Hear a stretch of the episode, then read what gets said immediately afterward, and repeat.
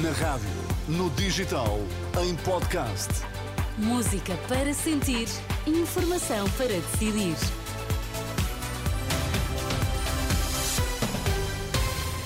Notícias para ouvir agora na Renascença. Vamos saber quais os títulos em destaque.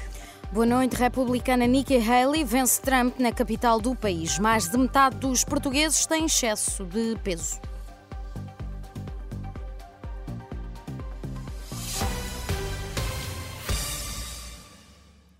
A ex-governadora da Carolina do Sul, Nikki Haley, obteve a primeira vitória nas eleições primárias contra o ex-presidente norte-americano Donald Trump, na capital dos Estados Unidos, Washington, D.C. De acordo com as primeiras projeções das estações de televisão CNN e NBC News, ex-representante dos Estados Unidos na ONU obteve 63% dos votos contra 33% de Trump.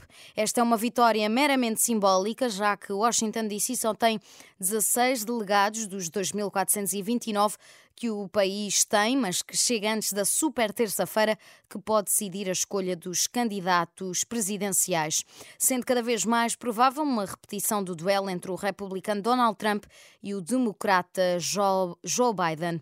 No Partido Democrata, Biden praticamente não tem adversários para esta super, super terça-feira, esperando-se que volte a vencer com facilidade.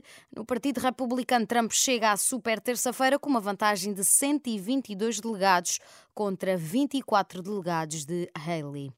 Por cá, o PS teve uma tarde de domingo muito preenchida, com Pedro Nuno Santos em três arruadas seguidas: Caxinas, em Vila do Conde, Guimarães e Vizela.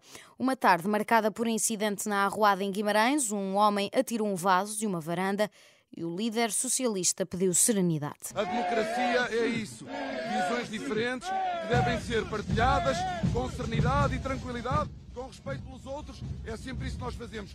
Um dia de mobilização total na caravana socialista, com seis ações de campanha, boa parte delas na rua. E esta segunda, em que, arranca, em que arranca os últimos cinco dias de campanha eleitoral, com os líderes dos principais partidos, o PS estará de manhã numa viagem de comboio no Marco de Canaveses, em direção a Campanhã, no Porto, seguida de uma arruada na Afurada, em Vila Nova de Gaia. Mais de metade dos portugueses têm excesso de peso. A obesidade é considerada uma doença do nosso país há 20 anos, mas há apenas três medicamentos disponíveis. São todos caros e nenhum é comparticipado, o que deixa de fora os mais pobres que não têm possibilidade de se tratar. Paula Freitas, presidente da Sociedade Portuguesa de Endocrinologia, Diabetes e Metabolismo, fala em falta de vontade política. Em Portugal, nós apenas temos aprovados três medicamentos para a obesidade e são caros e não são comparticipados. Isso também é um problema que resulta também, eu penso que de uma um, falta de vontade política, porque na verdade nós estamos num ponto em que é necessário que haja uma decisão política e também uma decisão técnica. Paula Freitas, diretora do Serviço de Endocrinologia do Centro Hospitalar Universitário de São João, em entrevista à jornalista Anabela Góis.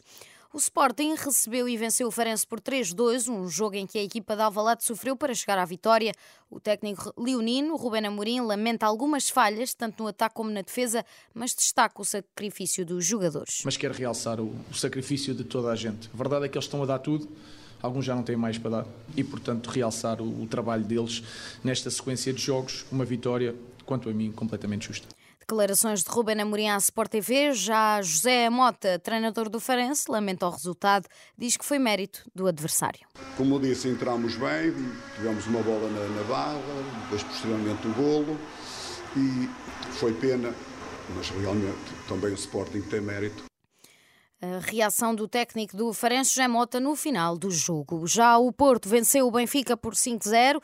Os azuis e brancos estão assim relançados na corrida à liderança do campeonato.